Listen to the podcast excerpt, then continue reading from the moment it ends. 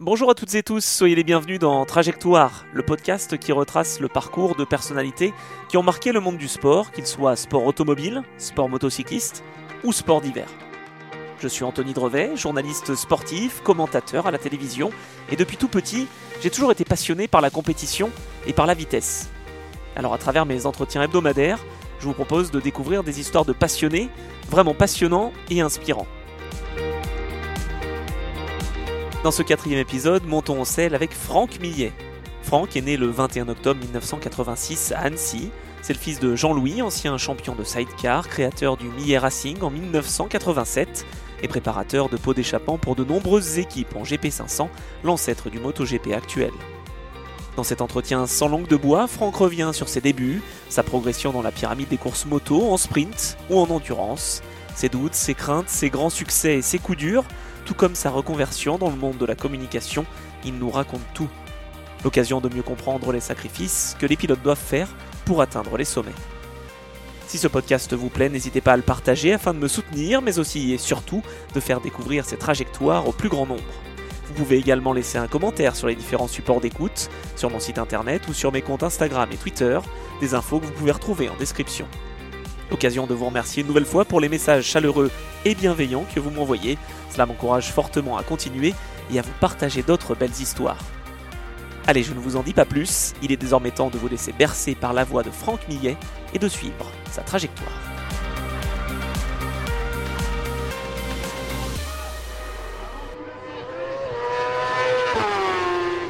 Salut Franck, merci beaucoup de répondre à quelques petites questions. Comment ça va Anthony? Écoute, ça va très bien, on va retracer ton parcours. Et pour commencer, je vais parler d'un numéro 21. Ça évoque quoi pour toi? 21, c'est pas le numéro que j'ai porté le plus, mais j'étais très très fan de Arnaud Vincent à l'époque. Mon père bossait un petit peu avec et, donc du coup j'avais pris ce numéro 21. Après j'ai eu pas mal d'autres numéros, mais, euh, ouais 21 ça a toujours été euh, important pour moi de le porter. Et euh, j'ai essayé de le porter le plus longtemps possible, enfin quand je roulais. Et euh, voilà, c'était, c'était cool. Puis comme j'étais vraiment fan d'Arnaud Vincent, c'était en plus c'est l'année où il a été champion du monde.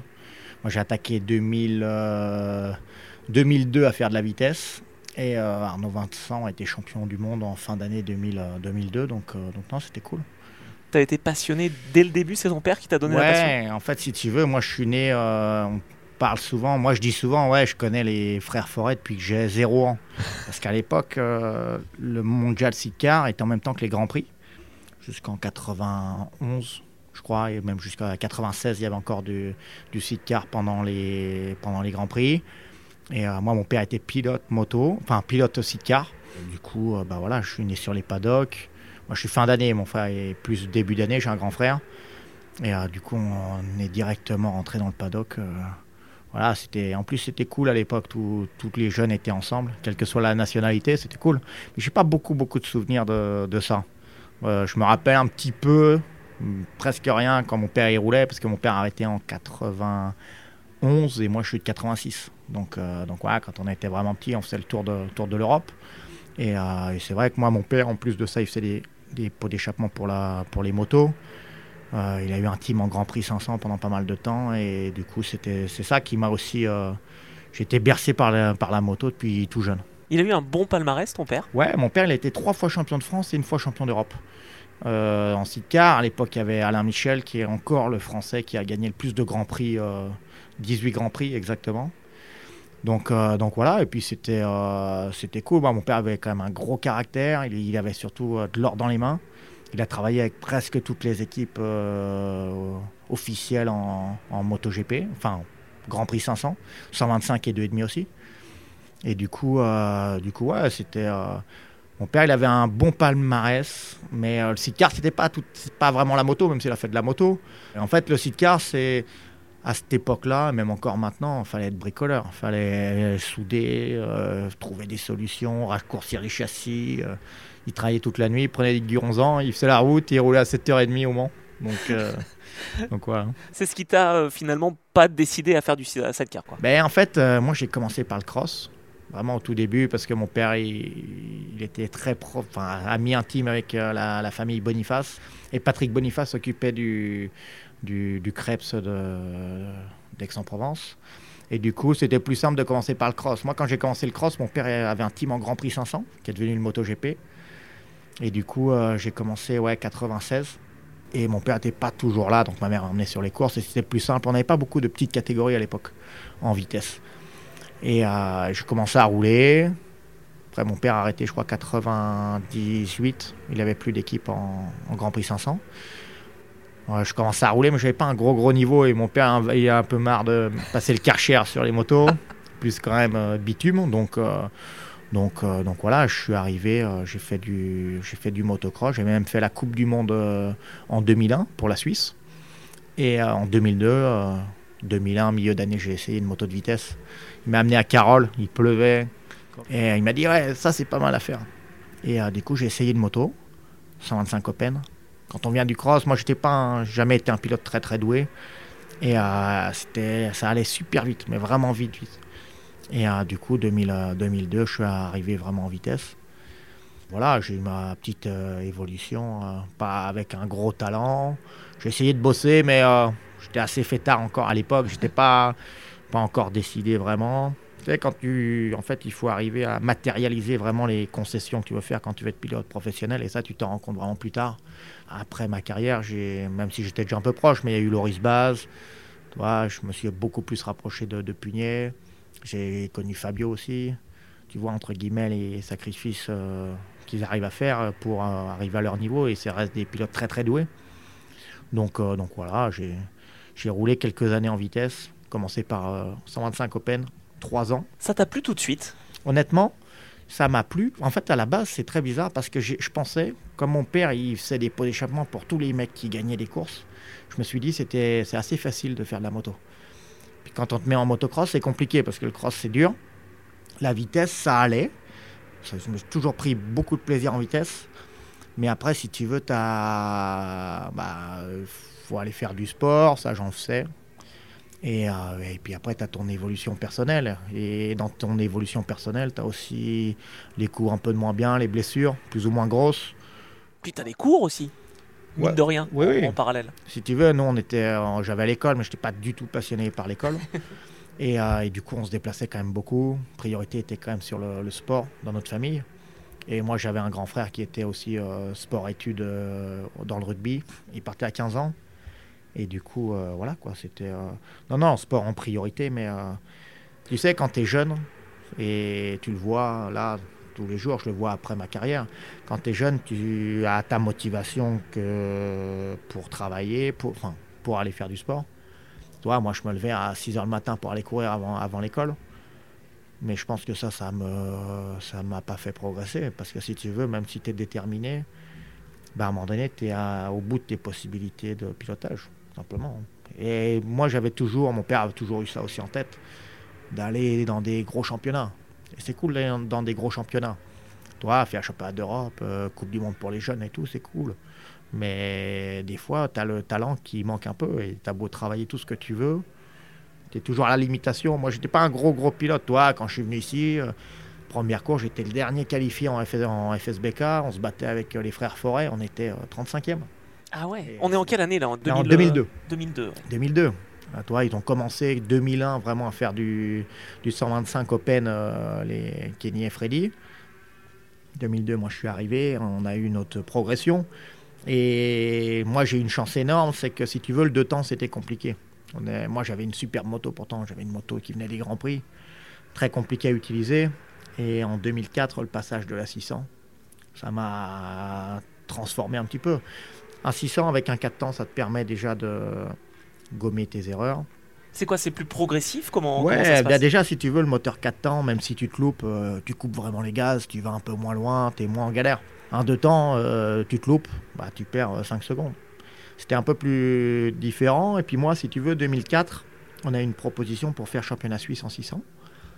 Parce que tu es, originaire d'Annecy. Ouais, Annecy, moi, si tu veux, ma mère étant franco-suisse et mon père euh, originaire des gens du voyage, forain. Et donc du coup, j'ai récupéré ma nationalité suisse assez tôt, enfin très jeune. Et du coup, en 2004, on a commencé à faire un peu de 600. Et c'était compliqué de faire 125 et 600 parce que ça se conduit un peu différemment. Et 2005, il s'est arrivé, en fait, si tu veux, chez... Il y a eu le changement de la, la Honda, je suis devenu pilote officiel Honda Suisse. Et en plus de ça, j'ai un, de mes copains qui s'appelle Loïc Burdin qui est décédé début d'année. En fait, ça m'a vraiment, c'est incroyable, ça m'a fait vraiment passer un cap. Et j'ai commencé à rouler un peu plus vite en 600. Si tu veux, son accident, ça m'a, je sais pas, ça m'a un peu transformé. C'est bizarre parce que si tu veux, c'est un gars qui habitait à côté de chez moi, on se connaissait quand même assez bien. Et je sais pas, il, est décédé au Vigan en début d'année. Et je sais pas ce qui s'est passé. J'ai eu un petit déclic. En plus, j'avais une bonne moto, tout allait bien. Et là, j'ai vraiment passé un cap. À l'époque, je gagnais pas de courses, moi. C'était compliqué de gagner des courses parce que j'avais pas les capacités de gagner des courses. Je gagne ma première course à Brono en championnat suisse euh, presque le début d'année. Et depuis, j'ai presque tout gagné en Suisse dans cette année-là. Je suis arrivé, là on est 2005, je suis arrivé à Lednon, j'avais jamais fait de résultats en France à part une cinquième place en 125 avec beaucoup de, beaucoup de chutes. Et je me rappelle, il y avait deux sessions de 600. Et on était allé voir, mon père était allé voir Little chez Pirelli en disant Ouais, fais-nous un pneu qualif, on n'a pas de pneu qualif et tout. Et je pars et je me retrouve deux. Et je vois euh, box, 5 minutes de la fin. Ah, je rentre. Et Little, le gars de chez Pirelli, me dit Ouais, il y a un pneu qualif, il n'est pas très chaud. Et je pars, je fais mon triple gauche à l'aide-non. Et là, il y a un léger droite et je fais demi-tour direct. Du coup, bah, voilà, je, rentre je rentre dans le box. C'est dommage parce que si tu veux, là, c'est la première fois où tu es visible, où tout le monde sait. Et c'est là où, si tu veux, il y a eu le truc où les pilotes 125 qui n'étaient pas trop vite, on, pouvait les voir vite avec un 600. Hmm. C'est un truc de fou. Et du coup, je fais 6 en qualif. Euh, je pars 3 ou 2. Je suis 2 toute la course. Et du coup, je finis 3 en, championnat de France, FSBK, enfin Open encore à l'époque. Et du coup, on se dit, bah allez, on va aller faire une course d'Europe. Donc on, ça, on va à Manicourt en fin d'année pendant le World Superbike, stock 600. À l'époque, les Honda, c'est pas des gros moteurs, mais j'avais un avion de chasse. et je me retrouve à me retrouver euh, sixième tout le week-end. C'était cool. Il y avait des gros pilotes. Il y avait, un, il y avait Canepa, il y avait Siméon, il y avait Maxime Berger, Johan Tiberio, Antonelli. c'était les mecs, euh, tout le monde roulait vite. Et je suis arrivé à faire 6. Et euh, du coup, on, Parce que, attends, tu es champion de Suisse hein, Là, hein. c'est cette année, ouais, je suis champion suisse.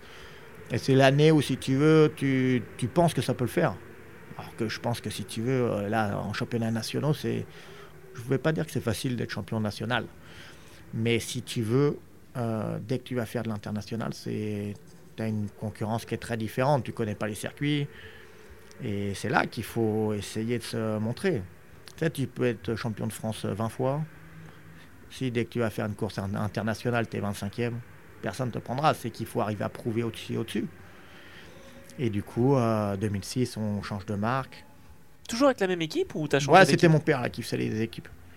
Et euh, si tu veux, on change de marque et on attaque euh, ce début d'année 2006 avec, avec des grosses envies de, par rapport à l'année précédente. Et en fait, si tu veux, bah, tu te retrouves avec les mêmes, hein, les Canepa, Siméon. Et je pense que c'était pas une grosse année pour moi. Du coup, voilà, je fais quelques top, euh, top 7, je crois. Ouais, mais parce que tu changes de marque, même non, vers euh, non, non, j'étais encore euh, Yamaha, c'était encore ah, des 600. Yamaha. ok. Et si tu veux, ça a été compliqué parce que si tu veux, tu arrives sur des circuits que tu connais pas. Première fois que tu vas à Brenzach, honnêtement, en tant que pilote, j'avais un coéquipier brésilien, il a même pas roulé. Parce que si tu veux, c'est des circuits qui sont différents que ce qu'on peut avoir euh, là au Mans. Quoi. Et voilà, je fais cette année euh, de championnat d'Europe. C'était un peu compliqué. Relation aussi avec mon père qui était compliqué, qui était dur, très très dur. Parce qu'il voulait que. Ouais, bah, si tu veux, il veut toujours euh, que tu ailles de l'avant. Et, et déjà, j'avais déjà essuyé une première blessure en 2003 avec un fémur cassé à l'aide non. Mais si tu veux, après tu reprends goût à essayer de tout faire. Et moi, je faisais aussi ce que je pensais. Mais je n'avais pas assez encore. Tu sais, un sportif de haut niveau, tout le monde dit ouais, c'est comme les footballeurs. Tu couches avec ton ballon, tu joues avec ton ballon, tu dors avec ton ballon, tu travailles avec ton ballon. Et j'étais quand même malgré tout assez motivé. Mais j'ai pas fait les efforts nécessaires. Et je pense que j'avais pas les capacités aussi euh, d'origine. Tu vois, tu peux mettre. Euh, toi, que Siméon était un pilote très très rapide. Il y a des pilotes qui étaient très rapides et jeunes. On a eu un Johan Tiberio qui était extraterrestre. Maxime Berger qui a été aussi un extraterrestre. Et Loris Baz l'a été après. Et Fabio en est un. En fait, c'est ça. Euh, On, parle du sport mécanique, on dit ouais, c'est la moto qui fait tout. En fait, c'est pas vrai. Ben, C'est-à-dire qu'il faut ça fait un travailler. petit mais- peu. Si tu veux, moi j'ai toujours eu des motos de fou. Ça limite. Parce que ta moto de fou, même si tu es moyen, tu arrives toujours à t'en sortir. Mais quand tu vas monter dans des championnats, ben, il y a beaucoup de motos de fou. Et du coup, euh, ben, si tu veux, tu te retombes sur, des, ben, sur tes problèmes de base. Toi, moi, j'avais pas un gros lâcher de frein en 125 que j'ai gardé très longtemps en 600 et que j'ai eu beaucoup de mal à utiliser mon pneu avant. Moi, je freinais très très fort mais je, freinais trop et j'étais à l'arrêt dans les virages. Et donc, du coup, en 125, c'était très compliqué. 600, c'était un peu moins compliqué parce que ça re- ressemblait un petit peu au pilotage 600. Mais il fallait rentrer vite. Et à l'époque, euh, déjà, le mouillé, j'étais pas très à l'aise. Et sur le sec, euh, les mecs, c'était des, c'était des guerriers. J'étais un peu guerrier, mais t'es guerrier avec ce que t'as. hein. En fait, c'est ça. C'est repousser les limites, quoi. Ouais, et... mais si tu veux, toi, en un tour de circuit, moi, je prends des, je prends des, des informations. Et à l'époque, Xavier Siméon, qui était champion, il prend trois fois plus d'informations en un tour que moi. Toi, parce que le gars, il sait qu'ici, il y a une ligne blanche, ici, ça, ici, il y a un trou, hop. Et dès que tu vas faire de l'international, tu tombes sur des, sur des pilotes qui ont du talent et du travail. Et c'est ça qui fait qu'à un moment donné, toi, moi, 2006, ma première année d'Europe, c'était cool à faire. Mais c'est compliqué. Tu vas à Silverstone, tu vas. Moi, il y a des circuits que je connaissais, Valencia, Bruno. Mais après, là, tu vas dans Imola. Moi, c'était la guerre. Imola, vallonné, euh, le bitume euh, complètement pourri, pas beaucoup de dégagement. C'est quoi, ça te faisait un peu de crainte, finalement? Non, mais si tu veux, c'est que euh, toi, la première session, bah, tu prends un peu une fessée, et puis la deuxième, tu essaies de la réduire, mais tout le monde progresse après. Si tu veux, toi, les, la première, euh, ta première session, tu es, à t'es à 2 secondes, et puis après, tu as une seconde 8, mais en fait, si tu veux, il y a toujours cet écart que tu, vas garder malgré tout. Donc voilà, l'année 2006 a été enrichissante, parce que tu découvres l'international, et tu rencontres plein de personnes que je vois encore maintenant, comme Canepa, comme euh, tous ces gens-là. Et là, on est tout jeune, on a 19 ans. C'est cool. Et puis, il y en a qui s'en sortent mieux que d'autres. T'avais bon, une, une bonne relation quand même avec eux? Ouais, moi, le, une grosse relation que j'avais à l'époque, c'était Greg Black et, et Xavier Siméon. Et on passait beaucoup de temps ensemble. Le regretté Maxime Berger aussi. On était souvent très, très ensemble. Et là, il n'y a pas de premier, dernier, voilà. On était vraiment ensemble, déjà parce qu'on parlait français. Et, euh, et- et c'était cool, toi, même si on roulait un peu dans les mêmes catégories. Toi, 2006, Greg Black, il est arrivé et je crois qu'il a marqué une fois des points, c'était à Assen. Mais il était loin, loin, loin. Il était dans une équipe avec une Honda euh, pas très bonne. Et puis, euh, et puis voilà, et puis c'était cool. Sais, si tu veux, on, on, avait, euh, même si on, roulait, c'était cool, le paddock, c'était énorme. Je dis pas qu'on retrouve pas ça maintenant, mais à l'époque, euh, on faisait les cons, on faisait les cons avec les scooters, on volait les voitures de golf, on quoi. Et c'est ça qui était cool aussi, toi. C'est que, voilà, tu sais, moi, la première fois que j'ai vu Xavier en 2005, on s'était un peu emboucané, parce qu'il pensait que je l'avais gêné et tout. Et puis tu arrives dans les championnats, moi, je voulais pas trop me laisser faire. Et, euh, du coup, euh, après, tu apprends à connaître les gens. Tu c'est toujours compliqué parce que on a tous cette passion. Et on veut tous euh, réussir, on veut tous aller dans les grosses équipes et tout. Et Xavier était dans une grosse équipe chez Alstar. Mais Xavier, c'était, ça a été un truc de fou. C'est que si tu veux, moi je le voyais rouler. C'était simple, facile, efficace. Avec une Suzuki qui n'était pas la meilleure du monde. Canepa, il avait une Ducati officielle. C'était un avion. Et toi, Xavier était champion en fin d'année, en 2006. C'était un truc de fou. Et après, on est tous passés en, en Super Stock 1000. Gros step là. Là, ouais, bah, si tu veux, tu changes de catégorie. Moi, avec mon père, c'était, on n'est pas, on n'était pas en, pas en bon terme, si tu veux, mais c'était compliqué les discussions. Et du coup, euh, Lucas Cassa euh, me dit, il y a une place chez MV, payante. Du coup, j'y vais. J'étais coéquipier à, Ba- à Badovini, qui gagnait des courses l'année d'avant. Et du coup, là, on arrive vraiment team italien et moto qui, qui était à côté de la plaque. Toi, on fait, euh, crois, 11 boîtes à vitesse, 10 boîtes à vitesse sur 10 courses. Wow. On faisait que de pousser. Moi, j'étais pas dedans. C'est les années où t'es pas du tout dedans. C'est l'équipe qui fait que t'es pas dedans ouais, mais personnel. Suis en galère. C'est que si tu veux, bah, tu arrives sur n'importe quel circuit. Déjà, première séance d'essai, on va à Valencia, on va manger au resto, paf, on se fait cambrioler le camion, Oh, plus rien, mais c'est pas grave. Après, tu te dis, allez, on y va. Honnêtement, la MV, elle avait beaucoup de puissance. Et j'étais euh, submergé par tout ça. Après, c'est de la moto, donc tu roules. Et puis la première course, je fais très loin. Toute l'année, je fais très très loin. Je marque un point, euh, un point à Manicourt. Mais euh, à côté de la plaque complet. Et, et si tu veux, c'est là où tu te dis, toi, il y a deux ans, ça allait. Là, cette année, c'est beaucoup plus compliqué. Et je pense pas que c'est une question de catégorie. Tu doutes là, à ce moment-là? Ouais, bah, si tu veux, tu as toujours des doutes parce qu'en 125, tu as pris un peu la foudre. En 600, tu as un peu moins pris la foudre. Mais à la première année d'Europe, tu la prends un petit peu parce que toi, moi, j'arrive euh, à Silverstone ou je crois que c'est à Seine. Je fais, je fais très, très, très, très loin. Et là, tu te dis, ouais, ça commence à être compliqué, toi. Et est-ce que l'international est fait pour moi? Et puis, tu es en train d'évoluer. Toi, là, j'ai 21 ans. Euh, les sorties, les trucs. Toi, même si à l'époque, tout le monde sortait. Nous, je me rappelle, on faisait plein de trucs avec beaucoup de pilotes, toi. Mais, euh, mais voilà, tu as, ta vie qui continue. Est-ce qu'on veut continuer à faire de la moto? Est-ce que... Parce que là, ça commence à être plus compliqué, toi. Parce que le Stock 1000, c'est juste avant le Superbike. Et nous, à l'époque, faut se dire un truc, c'est que 2006, Canepa, il est en vice-champion d'Europe Super Stock 600. 2007, champion du monde Super Stock 1000. 2008, développement MotoGP. 2009, il est en MotoGP chez Pramac. C'est vrai que ça a été C'est un truc de fou. Ouais. Ça, c'est ça, c'est Canepa. Et toi, t'as roulé contre lui? Et toi, et Nick, il était là. Bah, c'était un truc de fou. On était des jeunes. Et euh, Xavier, bah, il fait euh, champion. Je crois qu'il fait 4 à la première année. Et après, je crois qu'il galère un petit peu. Il est champion en 2009, Stock 1000. Puis après, il y a son évolution Moto 2. Et puis après, euh, voilà quoi, il fait du MotoGP et tout. Toi, si tu veux, il y avait quand même de la, de la grosse concurrence. Et, et toi, 2007, ça a été vraiment la première. Peut-être tu prends une bonne porte un peu dans la gueule. Donc du coup, on se dit, allez, on va retourner en championnat de France. Est-ce que t'as le soutien à ce moment-là de ton père quand même? Ouais, parce que si tu veux, moi, mon père a toujours été très très dur, très aimant, très très aimant, mais très très dur, et ce qui fait euh, aussi la force que je peux avoir maintenant, toi. Si tu veux, j'ai pas une très grosse confiance en moi, mais je sais que n'importe quelle bataille, j'irai, toi. Et je pense que ça, c'est vraiment familial. Et ouais, si tu veux, tu as le soutien, mais à l'époque, euh, bien sûr qu'il attendait plus de moi, et moi, moi le premier, toi. Mais... Oui, c'est ça. En fait, tu sais déjà, toi, que t'as envie Ah, de faire tu mieux. sais, mais si tu veux la, la, la, la technique, euh, la stratégie, tu l'as pas. Tu n'as pas les capacités euh, pilotage. Et tu peux faire, comme je dis, tu peux faire tous les entraînements que tu veux. Il y a David Villemain qui dit ça, un ancien pilote de cross. Il dit si tu veux, tu peux t'entraîner tous les jours, tu seras mauvais un peu plus longtemps. Mais c'est vrai ce qu'il dit, toi.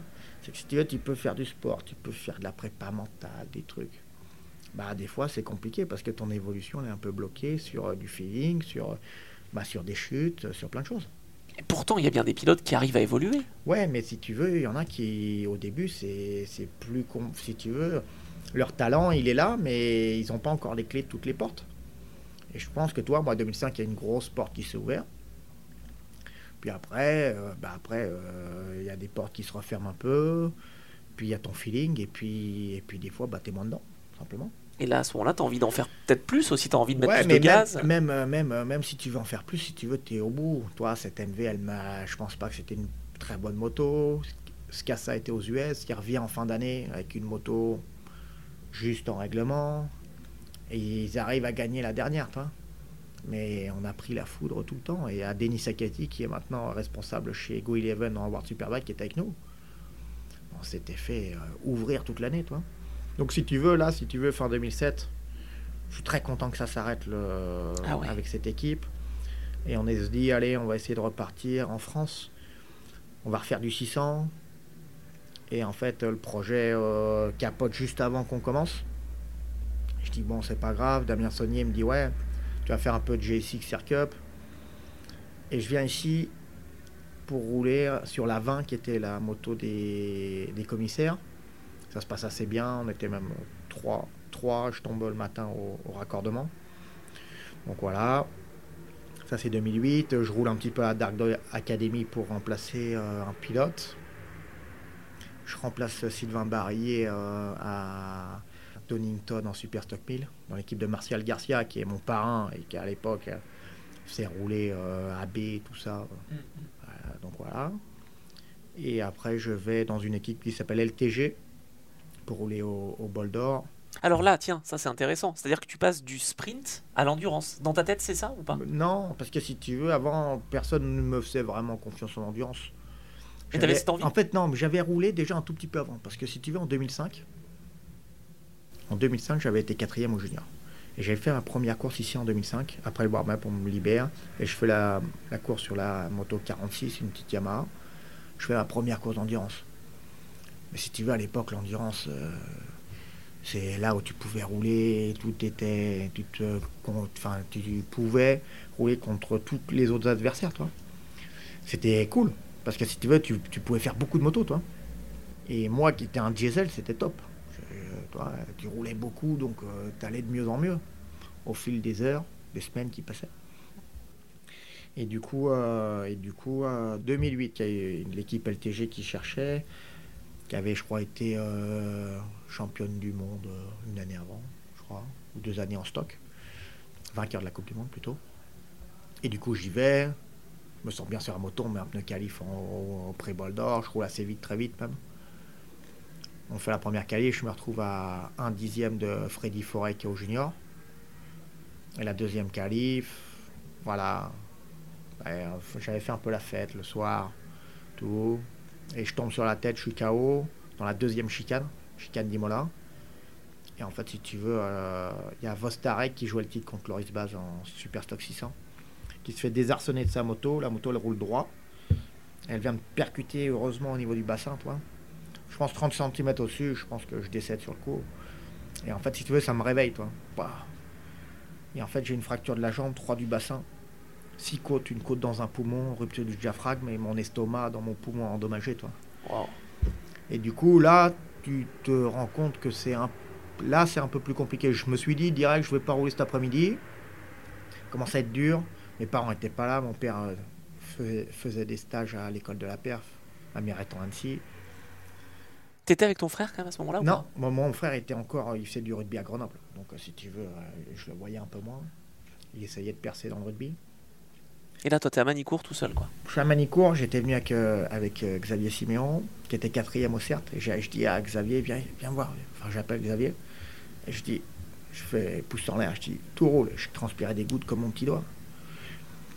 Et euh, le, Philippe Debarle, qui s'occupait de, de ma communication, appelle mon père, il dit, ouais, faudrait, Jean-Louis, il faudrait que tu viennes, il y a les Ico qui arrivent, Franck n'est pas en forme.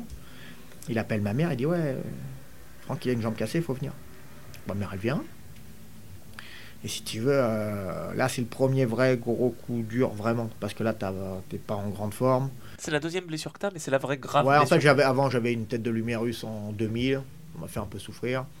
Mon premier fémur en 2003. 2008, là, j'ai mes 10 fractures. Là, tu as un niveau de douleur qui est assez important. Je fais un peu de coma, on m'opère. On me dit que dans un an, je pourrais trottiner et que moi, je suis persuadé que je vais rouler bien plus tôt. Et si tu veux, c'est le premier truc dans ma vie qui me fait passer un cap mental. Si tu veux, j'ai une direction qui commence à changer dans ma tête. Où ça augmente un peu encore plus mon caractère. Et je prends une direction un peu différente, mais je me dis, il faut que je reroule. Tu sais, on a eu, là, il y a- l'année dernière, on a tous été très tristes pour, euh, pour la grosse chute de Gino Rea. Et euh, si tu veux, on me dit, ouais, il veut refaire de la moto. En fait, c'est la priorité quand tu es pilote de refaire de la moto. Parce que c'est là où tu te dis, je veux, je veux être comme avant. Et moi, tu sais, les os, tout se remet. Ça, c'est pas. Tu as de la consolidation, voilà, tu vas être un peu plus dur dans, dans le futur, mais tu peux te remettre de tout ça. Et en fait, euh, je bosse beaucoup la rééducation, tout, mais. Euh, quand même, euh, rappelons-le, t'as passé que 16 jours finalement. Après 16 jours, tu, tu reviens, enfin, t'es dans une Non, chaise roulante. Non, non, mais si tu veux, non, non, je fais 14 jours, je fais 14 jours d'hôpital. Ouais, c'est ça. Et si C'est tu- rapide. Et si tu veux, même pas, je fais même moins de 14 jours d'hôpital parce que je suis, je suis à Nevers. Et après, je viens à Annecy et je reste, euh, je crois, deux mois dans un lit, allongé. Wow. Deux mois dans un lit. Et quand on me dit relève-toi, on me dit mets-toi dans un fauteuil. Et tu sais quoi? J'ai fait un jour de fauteuil. Et je sais pas comment les gens, toi, moi j'ai des potes, ils sont dans les fauteuils, je sais pas comment ils font. Je dis, je suis arrivé, j'ai fait 100 mètres. Fait demi-tour, j'ai dit, je vais prendre des béquilles. C'était impossible. Et les médecins me disaient dans un an, tu pourras euh, trottiner. J'étais gidant. Je suis allé au centre de rééducation une heure avant. Euh, je repartais une heure après. J'ai beaucoup, beaucoup forcé à la rééduque. T'avais cet objectif en fait de repiloter Ouais, je voulais refaire de la moto. Je voulais vraiment refaire de la moto. En fait, tu passes des examens euh, avec. on dit, ouais, t'as as 10% de handicap. Non, pas de handicap. Et tu te mets dans, dans ta démarche de revenir comme avant. Plus fort qu'avant parce que tu passes des. T'as des caps de. En fait, ton meilleur ami, quand tu es dans ton lit, c'est ton plafond. Et tu te poses toutes les questions du monde et tu te dis, allez, c'est là, on va le faire là, toi, on va. C'est les directions, je vais peut-être m'entraîner différemment, je vais faire ci, je vais faire ça. Mais physiquement, tu es déjà meurtri, toi. Toi, tu as des clous dans les jambes, tu as les côtes, il y en a une qui est rentrée, bah, qui sort beaucoup. C'est plus compliqué. Et du coup, je reroule. 2009, euh, je fais mes premiers essais à Valencia, dans la même équipe.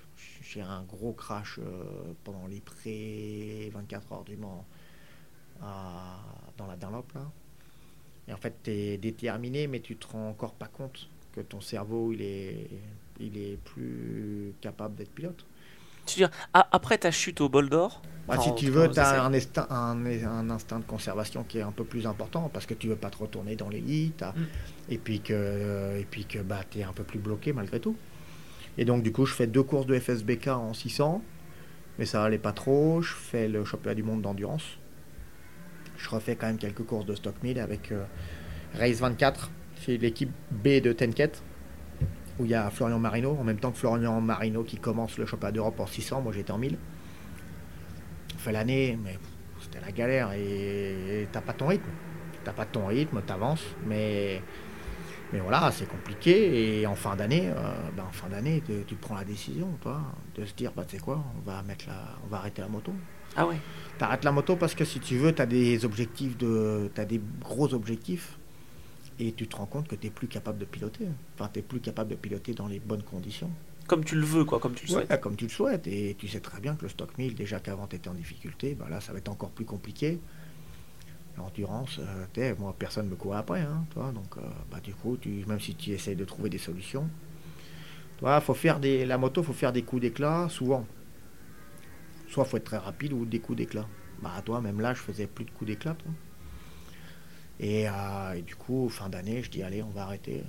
Et tes parents, là, à ce moment-là, euh, ils... Ah, si tu veux, moi... Ils avaient eu peur, non? Non, mais déjà, euh, si tu veux, quand tu es pilote et que tu as des blessures, surtout la dernière, enfin là, 2008, c'était déjà compliqué parce que tu...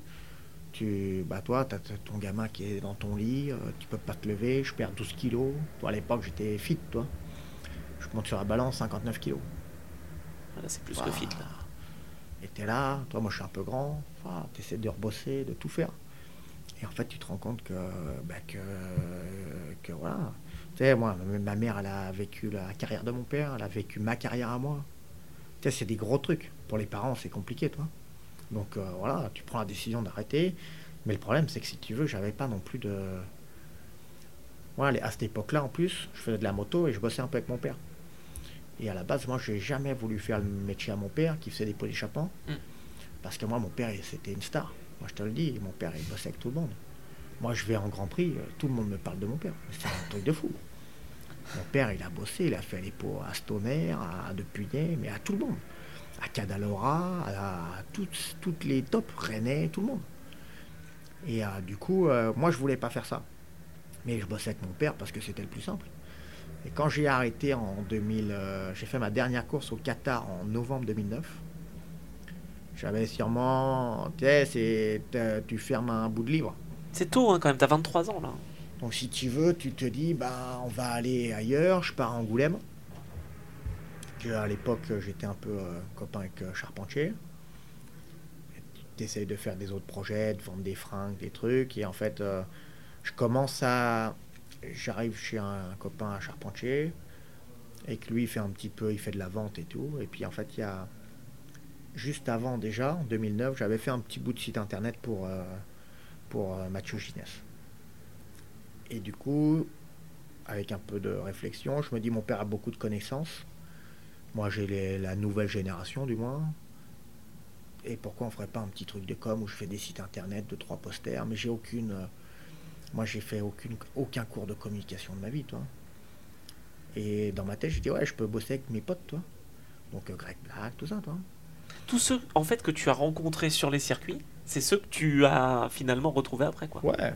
Et en fait, je me suis dit, ouais, on va peut-être essayer de faire ça. Donc, si tu veux, je fais un site pour euh, Mathieu Ginès. Greg Black vient, je lui fais un site, c'est mon, vraiment mon premier client. Puis après, euh, si tu veux, Angoulême, je me suis pas bien entendu avec les gens là-bas. Je m'embrouillais avec Charpentier, je m'embrouillais avec tous ces gens-là. Alors que justement, tiens, je veux y revenir, mais c'était un de ceux qui t'ont soutenu quand Bah, si en tu difficulté. veux, ouais, euh, si tu veux, euh, Charpentier c'est un peu différent parce que si tu veux, Charpentier, c'est, il a, lui il était dans sa carrière. Charpentier surtout pas besoin de moi. Et deuxièmement, euh, Charpentier, tu le connais peut-être un peu, mais à force de le connaître, si tu veux, ça reste un gars, on n'est pas compatible. T'as beau avoir des millions sur ton compte, je t'explique. tu as deux bras, deux jambes, euh, et quand tu t'embrouilles en vélo, euh, tu tournes et tu laisses les gars dans la galère, toi. Donc, euh, donc voilà, donc si tu veux, je m'entends plus avec ces personnes et milieu d'année 2011, je rentre à la maison et j'ai toujours en tête de faire ma société. Ça a commencé à prendre un peu plus d'ampleur parce que je bosse avec, avec Morias, je bosse avec de plus en plus de pilotes, toi. Ceux qui étaient finalement aussi euh, connus dans les années de ton père, quoi. Ouais, finalement. voilà. Mais encore, Moria, c'est différent parce que c'est surtout par rapport à Loris Baz et tout. Mais, euh, et donc, si tu veux, j'ai toujours ça en tête de, de bosser avec mes potes. Tu as envie de réussir, mais à la base, euh, tu veux juste travailler. Voilà, j'ai pas des grosses idées encore. Donc, si tu veux, je continue. 2000, euh, 2011 et 2000 2012, euh, je- j'essaye encore de, de me dire, ben allez, on va encore passer un petit cap. C'est pas que j'avais pas beaucoup d'ambition, mais l'ambition est vraiment arrivée après parce que le 2 avril 2012, là, ça a été le, le pire jour de ma vie et le meilleur jour de ma vie. C'est que si tu veux, j'ai une rupture d'anévrisme. Ah, Dans la nuit, j'invite mes parents et mon ex-copine à manger au resto. Je rentre à la maison. Et en fait, j'ai une veine qui a pété en plein milieu de, de la tête, qui m'a rempli ma tête de sang. Et là, j'ai vraiment, quand je te dis que, euh, toi, mes 10 fractures, j'étais euh, moyen. Et là, j'ai vraiment été en difficulté parce que le- les médecins sont venus, on m'a emmené à Annecy. Là, ça a commencé à être très compliqué. Mon père avait beaucoup de caractère, donc ça commence à gueuler. Je chope une infirmière en disant faut s'occuper de moi. J'ai mon plancher orbital quand il me rentre dans le scanner qui pète. Et en fait, j'ai le sang est en train de m'écraser mon cerveau. Tu comprends tout de suite que c'est grave? En fait, je comprends de suite que c'est grave quand ça arrive parce que ma tête, elle se met sur le côté. Et la première chose que je dis à mon ex, je dis appelle mes parents. Et au bout d'une minute, je dis appelle les pompiers parce que là, ça commence à être compliqué. Je n'arrive bientôt plus à bouger et ça commence à faire très froid. Le SOS médecin arrive, les constantes sont bonnes, mais je sens que ça va être compliqué. Et donc, il m'emmène à l'hôpital. Et là, ça commence vraiment à être compliqué. Ils me font une piqûre pour me calmer. Je, commence à vomir. Puis après, là, ils se rendent compte que j'ai le sang qui est en train de m'écraser mon cerveau, en fait. Ils appellent Lyon, Grenoble, Genève. Et Genève, c'était à côté. Je pars en ambulance. Et je tombe sur le, pour moi, le meilleur chirurgien du monde. Qui me fait deux trous en haut pour me libérer le, sang qui écrase mon cerveau. On me rentre par l'artère fémorale euh, pour me clipper cette veine. Ils n'y arrivent pas et mon cœur, il s'arrête. Et donc, si tu veux, tu es en train de... c'est pas que tu es en train de partir, mais si tu veux, c'est plus compliqué, toi. Là, tu te rends compte que c'est encore plus dur, toi. Et en fait, je suis arrivé, je suis arrivé, on est arrivé à sortir tout ça, toi. Parce que le médecin, il arrive, il dit à mes parents, bah, on va lui ouvrir la tête. Et en fait, si tu veux, c'est là où, où c'est là où, si tu veux, tu te rends compte que moi, j'ai toujours été très, très soutenu par ma, par ma famille. Et c'est là où l'énergie, elle est importante, toi. Et c'est pas que ça, ça a été très compliqué, mais en même temps, si tu veux, tu déplaces toutes les, monta- les montagnes pour vivre. Une heure de plus. Un an de plus, maintenant 11 ans de plus, toi. Et c'est ça qui est cool. C'est que si tu veux, nous, on, est toujours resté très très soudés. Et c'est ça qui a fait que je suis arrivé à me sortir de cette histoire. J'étais très bien opéré, tout le monde m'a très bien suivi, tout le monde m'a envoyé beaucoup beaucoup d'énergie. Et euh, du coup, euh, bah voilà, toi, entre guillemets, je fais 4 jours de coma, mais dans ces 4 jours de coma, j'ai encore des complications après, toi. Et je fais un mois d'hôpital. Où toi, moi, mon père, il appelle Greg Black, il dit Ouais, ton pote, il va mourir, toi. Terminé, toi. Et donc, si tu veux, ça, ça m'a vraiment fait encore prendre une autre direction, encore plus prononcée. Toi, moi, je suis très dur avec mes amis. Et euh, Laurie, Jérémy, peut t'en parler, toi. Moi, je suis dur avec, eux. Parce que moi, j'ai tout fait pour arriver à, souffler encore un peu, toi. Et je l'ai retransmis malgré tout dans ma vie de tous les jours. Moi, depuis ce jour-là, j'ai dit je vais travailler à 1000%, je vais m'amuser à 1000%. Et tu peux me voir en soirée, dire qu'il fait le con et tout, mais je pense euh, avoir aussi beaucoup travaillé après tout ça, toi. Après ce truc-là, ou si tu veux, pendant. Quand je suis sorti de l'hôpital, je suis pas guéri, ça met un an et demi à revenir. Et à l'époque, euh, c'est où on s'est rencontrés, je commentais des courses à Motorsport TV, je dis allez, j'y vais. Et ils mes parents m'ont laissé aller. Et à l'époque, j'avais beaucoup de mal. Parce que si tu veux, dans, dans cet accident, tu apprends à parler, à marcher, à tout refaire. Ça a mis combien de temps ça? Si tu veux, c'est revenu assez vite. On va dire au bout d'un mois, j'arrivais à tout faire. Mais si tu veux, j'étais très fatigué. Dès qu'il faisait chaud, je tombais dans les pommes. Et encore maintenant. Et en fait, c'est là où, si tu veux, ta rééducation, qui va durer à peu près deux ans, va prendre du temps. Du temps. J'ai la chance que mes potes pilotes qui m'ont qui pris pour faire mes courses, Baptiste Guittet aussi est très important là-dedans, toi. Parce que Baptiste a été dans mes premiers clients et des clients que j'ai encore maintenant, toi et qui m'ont aussi accompagné dans tout ça. C'est cool. Si tu veux, Baptiste a une très très grosse place aussi dans mon cœur. Parce qu'ils m'ont jamais rien. Et toi, il m'a jamais rien lâché, toi. Mais c'est cool. Et Loris aussi, il y a plein de gens qui, qui, sont toujours avec toi. Euh, et, si tu veux, ouais, c'est là, ça a été encore différent. Parce que si tu veux, tu, reviens. Et voilà, et c'est là où mon ambition a commencé à prendre un peu plus de place dans mon boulot. Toi, je me suis séparé de mon ex et j'ai dit allez, 2014, je vais venir sur les circuits, on va faire championnat de France, on va aller en endurance. J'ai pris une personne avec moi, on va filmer, on va faire ça. Et là, tu as envie d'aller encore plus loin. T'accompagnes les pilotes et les équipes, quoi. Ouais, mais à l'époque, c'était plus que des pilotes, toi. Mathieu Lagrive me fait confiance, il est pilote euh, chez, chez Gilles Staffler. À l'époque, avec Gilles, moi, je suis pas copain, c'est compliqué. Puis au début, moi, quand j'arrive en endurance, euh, de mon caractère, et surtout aussi, je pense aussi du caractère de mon père, avec Guyot, déjà, ça rentre pas. On a beaucoup de mal à s'entendre. Gilles, c'est compliqué. Dominique Meillan, c'est encore plus simple parce qu'il me dit Ouais, t'es le fils à Jean-Louis Ouais, c'est bon. Il me laisse faire un peu plus de, plus de, marche, du moins. Mais à la base, mon père, il fait des pots, moi, je fais de la com, donc c'est un, autre secteur. Et, en fait, 2014, la chance que moi j'ai dans ma société, c'est que Loris, il emplâtre tout. Parce que là, à ce moment-là, il est en MotoGP. Mais en fait, non. en fait, si tu veux, pas, pas 2014, mais si tu veux, 2012, quand j'ai mon, mon problème, ils font une petite banderole à Manicourt pour me soutenir. Loris, qui roule sur la 333, qui roule chez Mori à sans stock. Milieu d'année, euh, la score se blesse gravement et Loris le remplace. Ça, c'est 2012. Trois courses après, Loris il gagne des courses. Il est sur la Kawasaki officielle. Équipier de Tom Sykes en Superbike, ouais. Et en fait, si tu veux, euh, moi, mon agence, que pas grand monde connaissait, ben, en 2011, je bossais avec un, gars qui faisait du cross qui s'appelle Steven Frossard, qui était vice-champion du monde MXGP, donc la grosse catégorie. Et 2012, Loris, il gagne du World Superbike. Et en fait. Euh, les deux, en fait, vont t'aider bah, finalement. Ouais, les deux. Et Loris euh, encore plus. pour ça que je dis c'est mon petit frère, mais c'est encore plus Loris. D'où le nom de la bande, c'est la bande à billets, quoi. Ça, c'est Jetrich qui avait dit ça, mais il a raison. C'est que si tu veux, tous les pilotes proches, et je vais même mettre la griffe dedans, toi, il y a beaucoup de pilotes proches proches, quoi qu'il se passe, ils peuvent venir quand ils veulent à la maison, et c'est des gens que j'ai beaucoup, toi. Toi, un gars comme Depuignet, je l'ai deux, deux, trois fois par semaine. Pourtant, il est plus vieux que moi, et c'est quelqu'un de, pour moi, quelqu'un de confiance. Loris et Jérémy aussi, Ginès, Baptiste Guittet, tous ces gens-là sont des gens importants. C'est toujours compliqué dans un paddock de dire s'ils sont importants, parce que suivant ta place, tu peux les, tu peux, les gens peuvent être intéressés et moi je peux être intéressé. Mais c'est des gens que je vois beaucoup en extérieur, tu vois. Et c'est ça qui est cool. C'est que si tu veux, Loris a permis que je sois très visible. Tu sais, Loris, il arrive, il met ma casquette euh, en essai hivernaux. Il file en MotoGP, toi. Tu sais ce que ça représente en financement, ça? C'est un truc, c'est. Alors que toi, t'as rien donné. Enfin, la, moustache F. C'est mon pote. Ouais, c'est ça. Lui, il met ça comme ça. Euh, ouais, mais c'est ça aussi. C'est que si tu veux, Loris, euh, ben, je vais tout faire pour l'accompagner du mieux que je peux.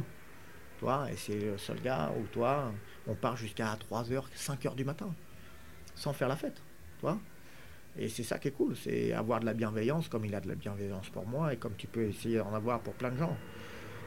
Mais euh, tu sais, cette bienveillance, bah, c'est que tu as envie que tout se passe bien. Des fois, il faut pas en avoir trop, mais il faut essayer d'en avoir parce que parce que c'est des gens importants, comme, euh, comme les gens de ta famille et comme euh, les gens de, ton équipe, ta bande. Hein. Et du coup, ouais, Loris a été très important dans mon évolution. Mais en fait, il n'y a pas que lui. J'ai commencé à faire de la com aussi parce qu'il y a un gars qui s'appelle Daniel Girard. Je roulais avec son fils, il était très bon là-dedans. Très très bon là-dedans. Et quand j'ai voulu commencer à faire ça, j'ai pris un peu exemple sur lui. Et euh, puis après, bah, bah, tu regardes des vidéos, deux, trois trucs et tu dis, allez, on va faire ça. Mais j'ai eu aussi une chance énorme, c'est que moi, mon père connaissait des gens et son meilleur ami était Serge Rosset, qui était patron de Rock. Rock, à l'époque, ils avaient fait la Elf, ils étaient en Kawasaki Performance en endurance. Après, il, a, il était team manager quand Christian Saron est champion du monde. Après, il fait Rock. En 93, je crois qu'il y avait 17 châssis Rock en Grand Prix 500, qui est le MotoGP. Et en fait, euh, bah, quand je commence, euh, avec mon père, tout ça, il dit Ouais, bah, appelle euh, Hélène Larivière, qui est la sœur d'Isabelle Larivière, qui est responsable presse FM. Hélène, elle a travaillé 15 ans chez Marlboro. Elle commence à suivre un peu ce que je fais. Et en fait, bah, toi, les connaissances de, de mon père, toujours avec un regard de Serge Rosset, qui est mon deuxième père, toi. Si tu veux, euh, voilà, Serge, il a fait un truc qu'aucun Français, même à l'heure actuelle, a eu les capacités et les, couilles de le faire, toi. Tu arrives, tu es champion du monde avec Saron et tu vas faire les elfes, elfes 2, 2 et demi, quoi, 3, 4, 5. Tu fais rock, euh, tu arrives, même sur la YAM officielle, il y a un châssis rock, tout ça, toi. Bah, c'est les mecs, ils avaient des grosses ambitions, des ambitions que qu'un champion du monde, il va avoir. Et c'est cool. Toi, si tu veux, c'est là où tu te dis, euh, allez, c'est là où tu te dis, euh, ben, on va essayer de faire encore mieux, encore mieux, encore mieux, encore mieux. Encore mieux. Et Loris m'a aussi, comme je dis, Loris m'a beaucoup accompagné. Mais euh, tous les pilotes que j'ai une grosse partie des pilotes que j'ai eu qui étaient des potes, c'était cool. Toi, la griffe, ça a été. Toi, il est quatre fois champion du monde. Qu'est-ce qu'il vient faire avec moi? Mais c'est mon pote. C'est quelqu'un que je vois, que j'essaie un peu moins maintenant mais que j'ai passé toujours des bons moments avec lui. Quand je roulais, il était derrière moi. A un gars que j'ai pas beaucoup bossé avec, mais quand j'étais pilote, qui m'avait toujours euh, beaucoup mis beaucoup de confiance en moi, c'est David Cheka. David Cheka, si tu veux, quand on était, euh, euh, je me rappelle, j'avais fait une bonne course à, Monza. Il vient me dire, ah, j'ai cru que tu allais faire podium et tout. Et c'est des mecs qui ont de l'énergie en, eux et qui arrivent aussi à la diffuser, toi. Et c'est cool, toi. C'est, tu sais, c'est la moto est un sport euh, individuel, mais en fait, c'est un gros sport d'équipe. C'est que tu as besoin de, d'être bien dans ta tête, d'avoir des bons mécaniciens, d'avoir une good vibes. Tu vois, je veux dire, truc tout seul. Et c'est ça qui est cool. C'est des championnats. si tu veux, le, sport moto est encore plus en endurance. Toi, c'est la partie humaine, elle est primordiale. Toi, on arrive, tu peux faire des grosses années, c'est comme dans ton travail. Il y a des années, tout roule, et tu fais exactement le même travail, euh, l'année d'après, tu prends l'eau. Et c'est là où tu es remise en question, tout ça. Et c'est là où tu peux te, reposer sur des bons amis. Ouais, c'est sûr. Après, tu sais, tout le monde a sa vie, et moi, je suis pas prioritaire dans la vie de Loris Baz. Voilà. Mais Loris, on sait très très souvent, toi. Et c'est le gars qui arrive à me rebooster, comme moi je peux le rebooster. Ouais, parce que c'est pareil, il a eu des moments aussi difficiles et t'étais là, quoi. Ouais, mais c'est ça qu'on appelle les amitiés, toi. Puis après, on évolue, toi. Moi, quand je roulais, j'étais pas très copain avec Guillaume Jetrich. Et on est devenu vraiment bons bon copains, très bons copains même. Parce parce qu'on a des visions euh, très similaires. Et c'est des gens qui sont très intéressants. Hors moto qu'on parlait dans la moto, ou si tu veux, tu es déterminé sur tes, sur tes principes. Et on veut tous savoir le Graal, toi. Mais le Graal, il n'y en a qu'un parent qui l'a. Donc euh, voilà. Et puis l'évolution fait que bah, on grandit, on, a nos blessures, et après on fait avec euh, ce qu'on a, toi. Ce qui est fou, c'est que ton ambition, en fait, elle est finalement décuplée maintenant que tu as ta boîte de com, alors que pendant que tu étais pilote, finalement, c'était pas vraiment le cas. Ouais, si tu veux, depuis mon accident de 2012, ça a vraiment pris un peu plus d'ampleur et encore plus. Parce que, parce que j'ai parce que j'ai deux trois idées. Je pense être pas trop mal conseillé. Et en fait, euh, nous, on est. Si tu veux, moi, je dis la, la bande, c'est nous. Mais derrière moi, je sais que j'ai beaucoup de personnes qui sont derrière avec moi, toi. Moi, j'ai beaucoup de gens qui sont avec moi à m'accompagner. C'est-à-dire que euh, moi, si tu as un problème avec moi, tu vas avoir un problème avec quand même pas mal de gens. Et c'est cool. Et toi, je pense aussi, toi, on m'a appris à faire des rendez-vous. Serge Rosset m'a appris plein de choses. Tu sais, la, ma, ma, petite société, parce que moi, je suis pas Red Bull, mais ma petite société, Eurosport est arrivé en 2015, promoteur du, championnat du monde d'endurance, on a demandé un contrat pour essayer d'être professionnel. Et voilà, il y a beaucoup de photographes qui sont bénévoles et chez moi, il n'y a pas de bénévoles. Tout le monde travaille, mais à l'époque, on n'avait pas beaucoup d'argent, donc on essayait toujours de se débrouiller. Et en fait, euh, et en fait toi, Eurosport m'a fait confiance. Et on a grandi, on a pris énormément de pilotes, on est en train de les réduire, mais on a pris beaucoup, beaucoup de pilotes. Les derniers, on avait plus de 30 clients au bol d'or, toi, sur 44 motos. Comment tu fais avec ton équipe, hein, évidemment, pour, euh, pour être partout finalement? Ben, En fait, si tu veux, euh, euh, ça, ça a déjà commencé un petit peu avant, et tu en as fait partie aussi. C'est que si tu veux, on arrive, on se dit on va faire championnat de France, on va faire ça, on va bosser avec Capella, ok, pour l'European Bike. Mathieu Ginès restera, je pense, toute euh, sa fin de carrière, mon pilote. Ce que m'a dit Seb Suchet, ça fait plus de 10 ans que je bosse avec Seb Suchet. Toute sa carrière, je vais être son, le gars qui va s'occuper de sa com. Et en fait, et en fait si tu veux, t'as tes pilotes, t'as tes trucs, et puis après, tu commences à avoir un peu des idées en te disant, bah, pourquoi on n'essayait pas de récupérer la FFM Après une soirée à arroser chez Baptiste Guittet, j'appelle, ça répond pas, on me dit, ouais, t'as trois semaines pour faire un dossier, mais en trois jours, il est fait le dossier, toi. Après, je t'appelle, on a besoin, on a envie de. Voilà, j'essaie de prendre des gens, je pense, à peu près compétents. Et en fait, on, on récupère en 2020 21, 2021, on récupère le championnat de France FSBK pour la Fédé et on a essayé de mettre toute l'énergie qu'on pouvait. et on en a mis. Hein. Mais, ben, on en a mis, mais si tu veux, leur, leur idée, nous, on était très réseaux sociaux et la Fédé était très télévision sur, euh, sur Facebook.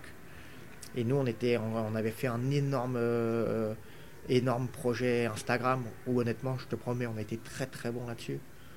Et tu en as fait partie, on est arrivé, on a parce que maintenant, je ne sais pas, mais toi, maintenant ils font euh, les interviews avec leur téléphone. Nous, on avait de la surimpression, on avait des trucs, et on avait des grosses équipes, toi.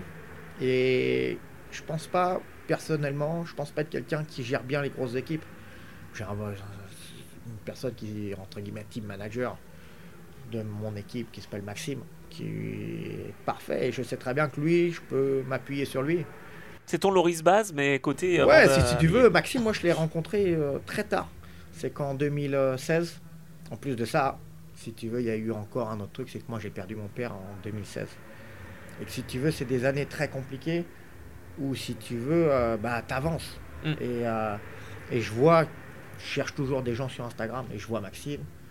Et je partais au Mexique en vacances. Et on va se voir et on est à table et je lui dis allez viens on y va première course qu'on fait, on est ici, et en plus il y a le décès d'Adrien, prota. Ah et Maxime, il prend une autre place encore, parce que si tu veux, il monte ses capacités, et je le vois encore là. Mais Maxime, il porte tout le poids de tout le monde. Parce que voilà, il va en piste, il fait ci, hop, il est. Voilà. C'est des gens où, si tu veux, tu te rends pas compte que. C'est quelqu'un qui. Je ferais tout pour essayer de le garder. Mais peut-être qu'il va partir ailleurs, je sais pas. Mais je sais que c'est quelqu'un de confiance. Grosse confiance.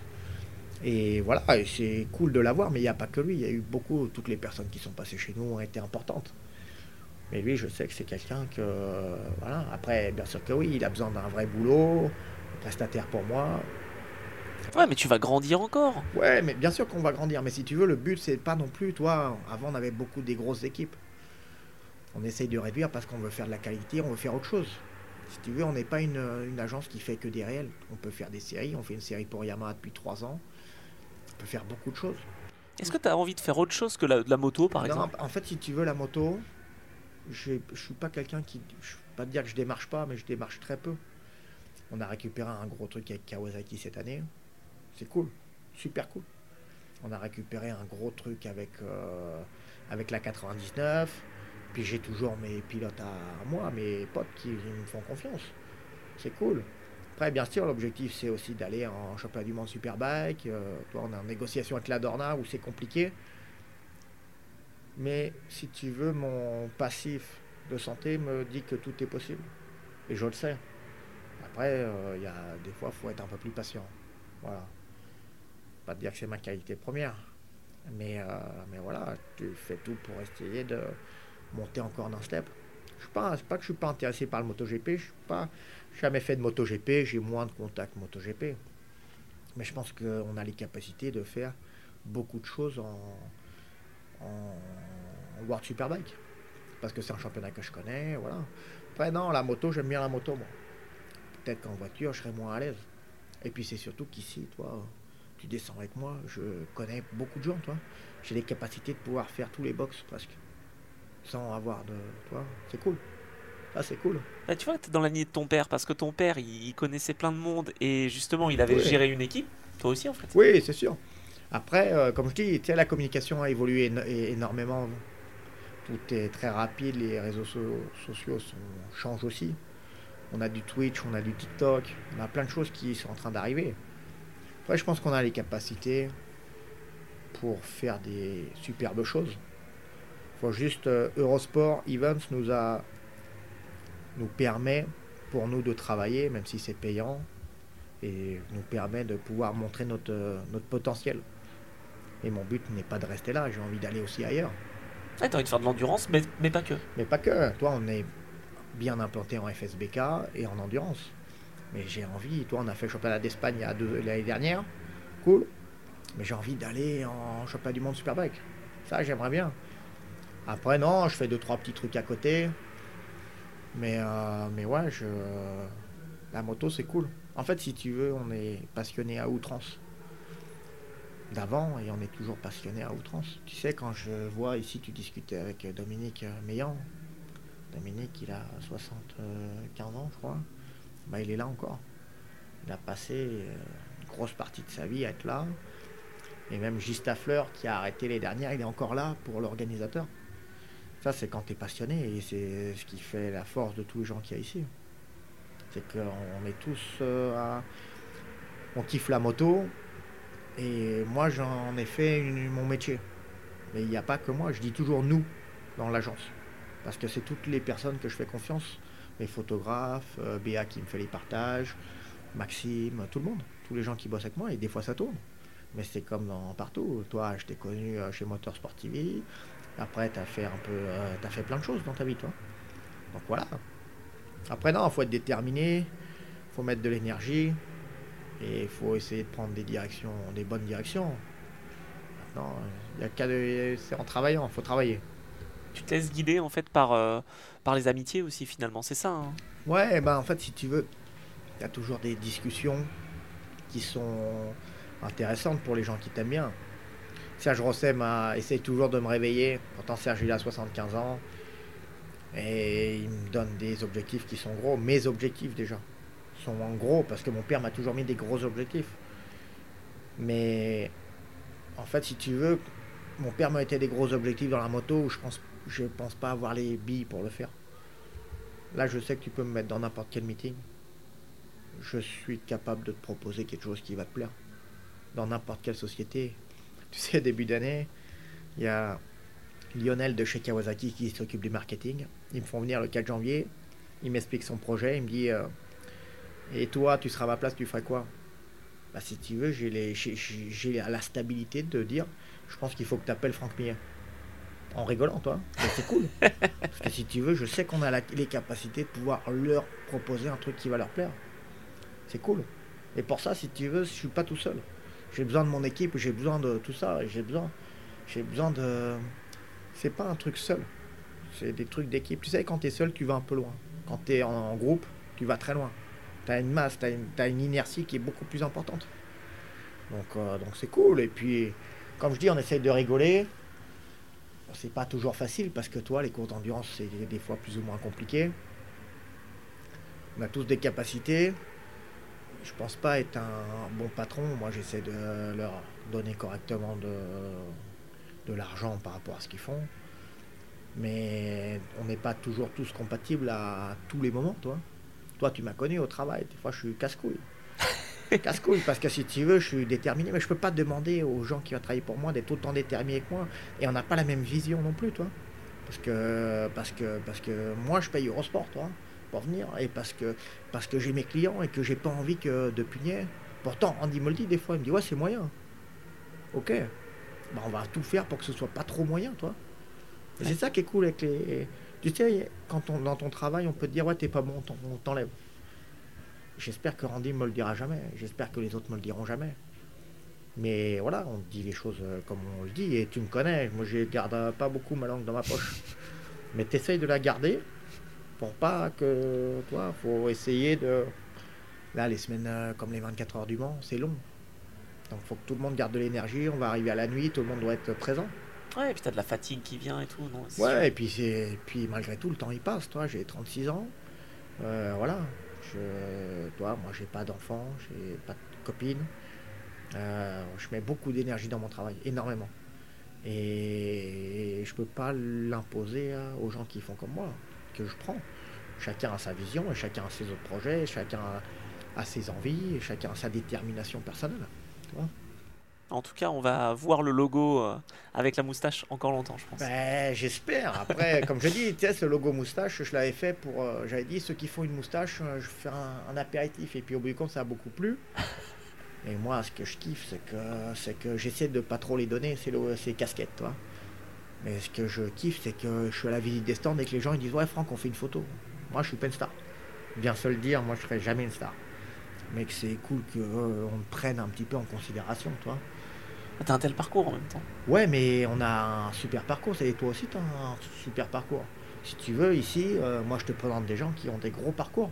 Tu vas voir De Pugnet, il va t'expliquer sa vie quand tu es intime avec lui. Tu vas dire, ah ouais, ben Randy, il, il, a, il a son parcours à lui, qui est énorme. Tu vois et Randy, c'est pour moi une référence sur plein de points.